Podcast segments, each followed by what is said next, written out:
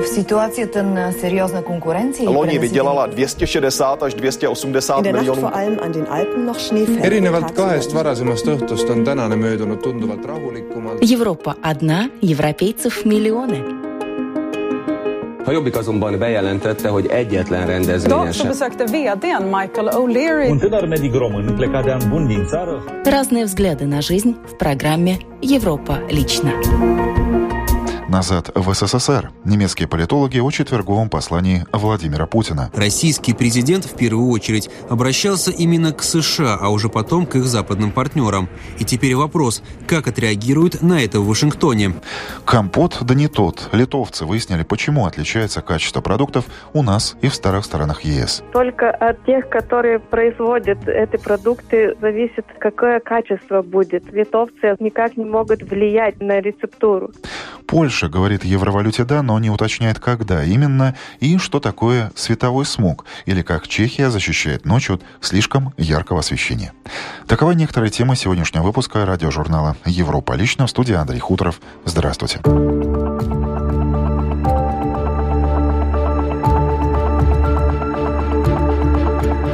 Владимиру Путину удалось удивить немецкие СМИ. Речь идет о пассажах, посвященных новым системам вооружений. Один профессор из Мюнхенского технического университета, правда, усомнился в том, что Кремлю действительно удалось спроектировать крылатую ракету с ядерной энергетической установкой. Но это и не важно. Речь не о технологиях и шоу с их показом, а о политическом контексте в послании российского президента. Немецких экспертов выслушал и записал обозреватель Deutsche Welle Александр Прокопенко. Для многих немецких СМИ и экспертов выступление российского президента перед федеральным собранием стало одним из важнейших событий четверга. Но если сразу говорить о первой части послания, то нового в ней наблюдатели не увидели ничего. Первые минуты речи мне очень сильно напоминали речь Медведева в 2008 году.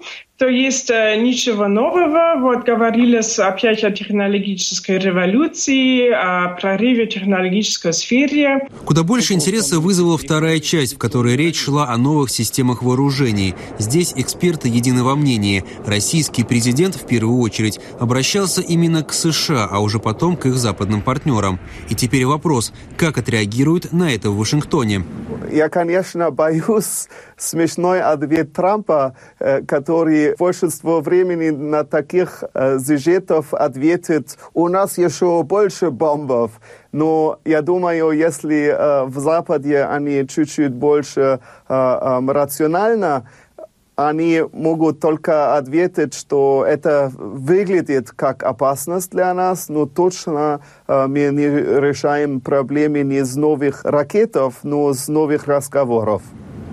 Демонстрация роликов о новых российских разработках вызвала у немецких экспертов неоднозначную реакцию. Можно говорить о гонке вооружений, но в конце концов э, Путин сказал, что таким образом он как бы хочет достичь переговоров, и чтобы Россию признали в качестве равноправного партнера и, конечно, в качестве э, мировой державы. Я думаю, что это такое, ну, такой шаг давления, чтобы давить на Запад, на США, на Европу, чтобы Россию э, восприняли как э, равноправный партнер. В целом же немецкие эксперты назвали речь Путина возвращением в прошлое, в советское время. Все те же эксперты считают, что последние высказывания российского президента могут сыграть на руку тем политическим силам на Западе, которые занимают жесткую позицию в отношении Кремля.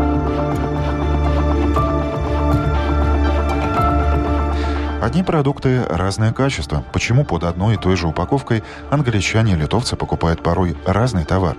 Наши южные соседи подняли этот вопрос на государственном уровне, создав специальную комиссию при Сейме Литвы. И вот на этой неделе она вынесла свой вердикт.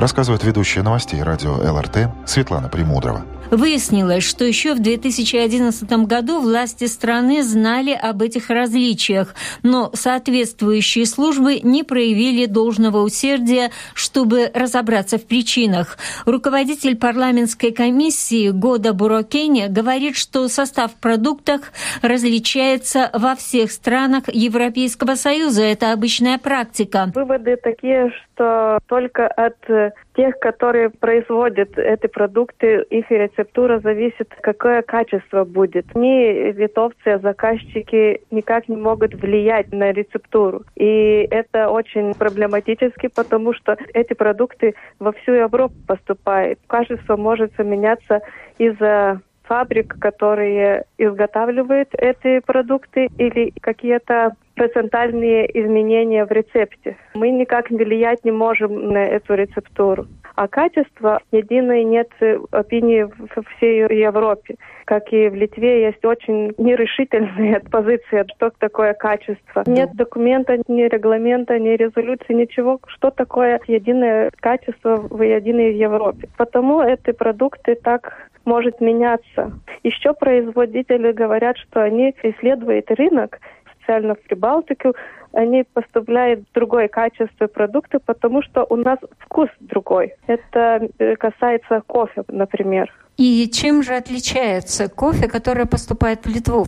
Сказали, что литовцы любят кофе покрепче, побольше, чтобы было кофеина, а в других странах совсем другие вкусы, и потому в том самой упаковке они продают Раз... разные кофе. Значит, нужно ожидать перемены. Я думаю, что перемены должны быть, потому что это уже не только литовская проблема, но и всего Европейского Союза проблема. И только сожалеть остается, что так долго мы шли к этому решению. По ее словам, некоторые товары в Литве необходимо сопровождать наклейками соответствующими пояснениями, а также повышать роль неправительственных организаций, защищающих права потребителей.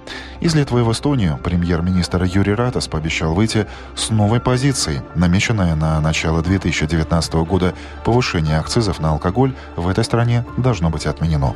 Эксперты подчеркивают, в противном случае поездки эстонцев за спиртным к нам в соседнюю Латвию станут более частыми, а количество ввозимого латвийского алкоголя может побить все мыслимые и немыслимые рекорды. Тему продолжит обозреватель эстонского радио 4 Игорь Журьяри. Традиционные весенние переговоры по теме бюджетной стратегии должны начаться уже в марте-апреле этого года, и акцизы определенно станут одной из ключевых тем. Накануне министр здоровья и труда, лидер социал-демократической партии Евгений Осиновский в письме к однопартийцам написал, что намеченный на следующий год рост акциза на алкоголь следовало бы отменить. По его оценке, Министерство финансов допустило ошибку в прогнозе приграничной торговли и единственно правильный вариант – скорректировать прошлое решение. Осиновский подчеркнул, что запланированный еще бывшим главой правительства и реформистом Тави Рывасом на 2019 год рост акцизов, по его мнению, следует отменить. К этому, по его оценке, подталкивает учитывает и то, что с марта, когда в Латвии поднимется акциз на алкоголь, сократится и разница между акцизами на пиво в Эстонии и Латвии. Премьер-министр Юрий Ратов поддержал мнение партнера по коалиции. Я считаю, что в вопросах приграничной торговли и вообще в прогнозах поступления акцизов на алкоголь были допущены ошибки, это следует признать. И мы в правительстве уже сделали важный шаг.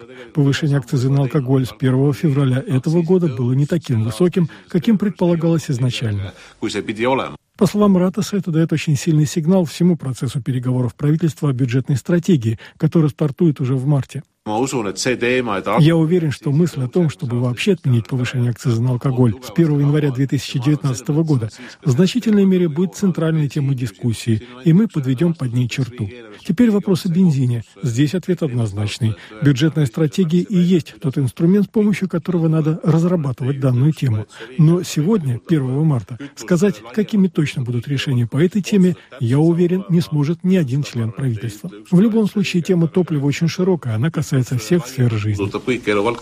Принявшие участие в пресс-конференции министры предпринимательства и инфотехнологий Урве Пало, а также социальной защиты Кая Ива согласились с мнением Ратаса по налогам.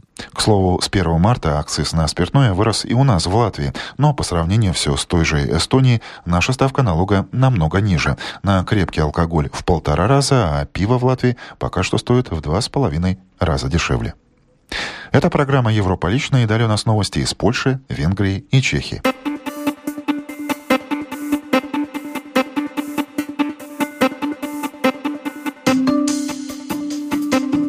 Польские политики вспомнили данные при вступлении в ЕС обещания перейти на единую европейскую валюту. Впрочем, как в притче про халву, пока разговоры о том, почему это будет, но почему будет не скоро. Тему продолжит журналист польского радио Евгения Самоделкина. В Европейском Союзе Польша с 2004 года. Членство в Евросообществе предусматривает переход на единую валюту, и польская власть взяла на себя такое обязательство, хотя дата его выполнения точно не определена. Можно ли сказать, что настало время более активно и конкретно оговорить эту тему? Хочет ли Польша и соответствует ли критериям входа в еврозону? Депутат Кристина Скавронская, представляющая партию «Гражданская платформа», считает, что сейчас для дискуссии о переходе евро самое подходящее время. Прежде всего потому, что сейчас обсуждается новая финансовая перспектива Европейского Союза на 2021-2027 годы после выхода Великобритании из сообщества и прекращения уплаты взносов этим государствам. В этом контексте рассматривается также будущее польского бюджета, а также величина сумм, которые Польша сможет получить от Европейского Союза.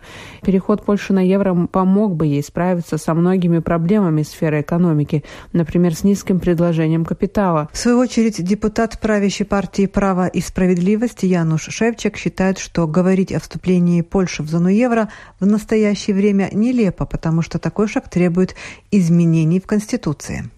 Вопрос принятия евро очень спорный. Даже некоторые страны, которые перешли на евро, сегодня уже не настроены так оптимистически. И если бы там провели референдум, думаю, многие с радостью бы от евро отказались. Это такие страны, как Австрия, Италия. Нашим экономическим преимуществом является конкурентоспособность, например, более низкие цены продуктов. Если бы мы утратили это преимущество, а из-за прихода евро наш экспорт был бы более дорогим и менее рентабельным, то государство понесло бы огромные расходы. Кроме того, мы защищены с точки зрения экономического кризиса. Все-таки общая валюта не дает уберечь себя отдельно взятым государством еврозоны. Ситуация, в которой оказалась Греция, яркий тому пример. Политик поддерживает депутата партии «Право и справедливость» Януша Шевчика в том, что перехода на евро не хотят прежде всего сами поляки. К слову, большинство поляков считают, что переход на евро не несет их стране никакой экономической выгоды, ну, разве что за исключением престижа. И еще один сюжет. Ночью, вдали от больших городов, на небе можно увидеть оранжевое свечение. Это пресловутый световой смог, далеко не безобидное явление, которое возникает на ночном небе от работы искусственных источников освещения. Городские фонари, рекламные щиты и всевозможные проекторы нарушают биоритмы человека, лишают сна и приводят к другим неприятным последствиям. Что делать? В Чехии знают ответ на этот вопрос, рассказывает журналист радио Прага Катерина Айспор. Порвит. Громкая музыка, крики, шум, производимый позже 10 часов вечера, считается в Чехии проступком по нарушению покоя в ночное время суток. Планируется ввести правило, согласно которому э, это будет распространяться и на яркий раздражающий свет. Если сосед, который меня недолюбливает, направит мне в окно фонарь, то у меня появится возможность защищаться, обратившись в местную администрацию по поводу нарушения ночного покоя. Объясняет глава отдела Министерства охраны окружающей среды Владислав Смарш. Яркий свет доставил много неприятностей жителям приграничных с Польшей районов Либерецкого края. Они жаловались на то, что польские теплицы площадью в 10 гектаров, на которых круглосуточно выращиваются помидоры, ночью сияли как город со 100-тысячным населением.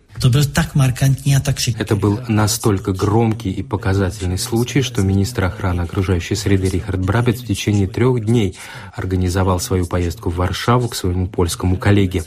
Тогда удалось договориться с польской фирмой, чтобы ночью теплицы закрывали, не давая свету проникать наружу. Рассказывает астроном Павел Сухан. Проблема светового загрязнения имеет и экономическую сторону. Согласно подсчетам Министерства охраны окружающей среды, в год Чехия нажигает из-за ненужного освещения электричество на 2 миллиарда крон, что составляет 78,5 миллионов евро. Чтобы снизить эти лишние затраты, Министерство промышленности планирует осенью этого года принять программу по выделению дотаций для населенных пунктов на закупку энергосберегающих ламп, которые помогут беречь окружающую среду и здоровье людей. К слову, световой смог окутывает практически всю Европу, 99% континента. Так что Латвия тоже не исключение. И на этом я завершу сегодняшний выпуск радиожурнала «Европа лично». В нем прозвучали сюжеты коллег с литовского радио ЛРТ, Deutsche Welle, эстонского радио 4, радио Прага и международного польского радио. Четверть часа в студии на Домской площади провел Андрей Хуторов. Желаю вам доброго дня.